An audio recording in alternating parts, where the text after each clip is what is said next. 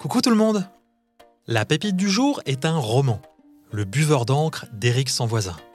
Commençons par le résumé de l'histoire.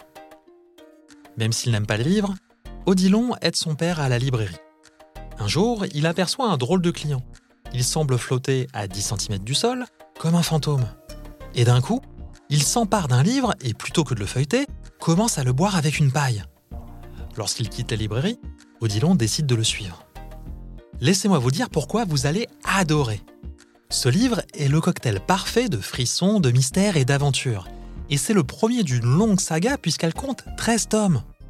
Le duo formé d'Odilon, qui déteste lire, et de Draculivre, un vampire condamné à boire l'encre des livres, fonctionne à merveille. En plus, dès le tome 2, cette fine équipe est complétée par Carmilla, une camarade de classe d'Odilon. Je ne peux rien vous dire de plus à son sujet pour ne pas vous gâcher le plaisir de la découverte. Le plus réjouissant avec le buveur d'encre, c'est qu'au fil des tomes, tout le potentiel de ce pouvoir de boire les mots se révèle. Imaginez un peu, que se passe-t-il quand on boit trop d'histoire ou des fautes d'orthographe? Peut-on lire les livres électroniques, des hiéroglyphes ou des calligraphies? Et si l'on peut boire de l'encre, peut-on boire des couleurs ou des dessins?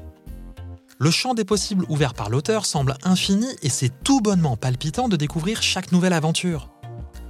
Un mot pour les parents. Le véritable coup de génie d'Éric Sanvoisin, c'est de parler, sans jamais le dire, d'amour de la lecture et de tout ce que ça nous apporte.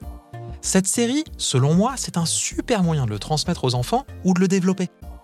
Voilà. Si cette chronique vous a donné envie de lire Le Buveur d'encre, rendez-vous dans votre bibliothèque ou chez votre libraire. Je vous mets toutes les informations dans la description de l'épisode. Je vous embrasse et je vous donne rendez-vous dimanche prochain pour découvrir une nouvelle pépite où il sera question de poules, de renards et de vipères.